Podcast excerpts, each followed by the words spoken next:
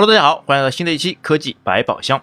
那使用智能手机时呢，在安装某些软件啊，会被询问到需要手机的 IMEI 号。那除了 IMEI，那其他的还有 UUID、UDID、ICCID 等等。那这些你知道都代表了什么吗？那今天我们就来盘一盘它。那其实啊，这些码的最终用处呢，无非就是辨别手机或者是通讯设备，让他们入网时呢不会产生冲突。那又或者呢，起到辨别手机真伪的作用。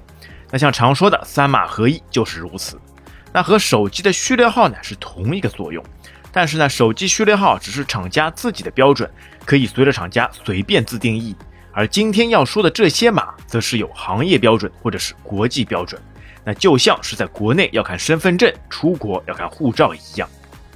那首先第一个就是最常见的 IMEI，那 IMEI 呢，也就是国际移动设备识别码，或者呢又叫做手机串号。那用于啊，在移动电话网络中识别每一部独立的手机等移动通讯设备，那相当于呢移动的身份证。那在国内呢，MEI 号就是手机路网的标准，那是由十五到十七位数字组成，而与之对应的呢还有 MEID，那这个呢则是 CDMA 网络手机的身份识别码。那这在一些早期的电信手机上呢比较常见。而现在的多模式手机啊，都可以在手机包装盒背面或者是入网许可证上找到这些码。那还有一个最方便的查看方式呢，是你可以直接在手机的拨号界面内输入新井零六井来查看 IMEI 码。那第二种 ICCID，那 ICCID 呢是集成电路卡识别码，那总共呢是由二十位字符组成。那和 MEI 类似的呢，是也相当于身份证。而不同点呢，则在于 MEI 主要针对是移动通讯设备的识别码，而 ICCID 呢，则是对应放在手机里面的那张 SIM 卡的识别码。那 ICCID 上呢，能识别出很多信息，那比如用户使用的是哪家通讯运营商，那号码归属地是哪个省等等。那 ICCID 呢，也是在苹果设备激活上用的挺多的一种码之一。那第三种 UDID。那 UDID 呢是设备的唯一设备识别符，它由四十位十六进制的字母和数字组成。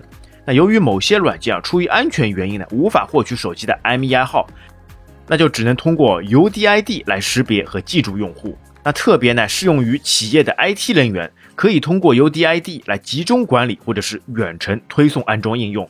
也适用于开发者。那对于已付费授权的设备呢？就算用户换了账号，也一样可以获取授权资质。那第四种 UUID，这是一种由软件构成的标准。那 UDID 和 UUID 的区别呢？那前者是通过硬件生成不会变的串号，而后者呢，则是通过软件算法计算出来的。那是由三十二个十六进制的数值组成。那中间呢，是用四个中杠来进行分割。那按照八四四四十二的顺序进行分隔，那它能保证啊，在同一时空中的所有机器都是唯一的。那么每次啊，都会生成新的不同串号。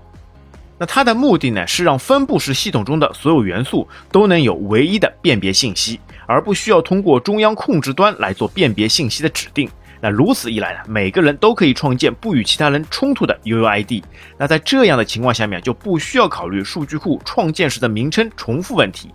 那最广泛应用的 UUID 是微软公司的全局唯一标识符 GUID。好，那以上呢都是设备的唯一识别码，而下面要说的呢，则是设备的其他识别符。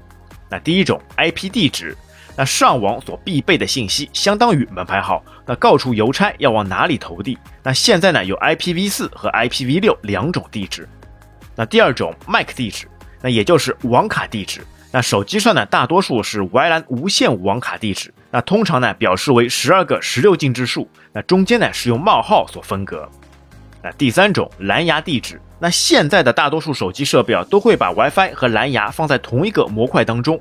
那所以啊，大多数的蓝牙地址前几个都会和 WiFi 的地址相同。那第四种 SEID，也就是 NFC 地址，那这个呢就是用于识别带 NFC 设备的硬件地址。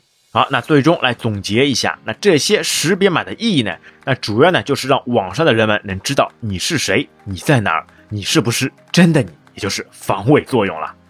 好，那本期节目就到这边，感谢大家收听，我们下期再会，拜拜。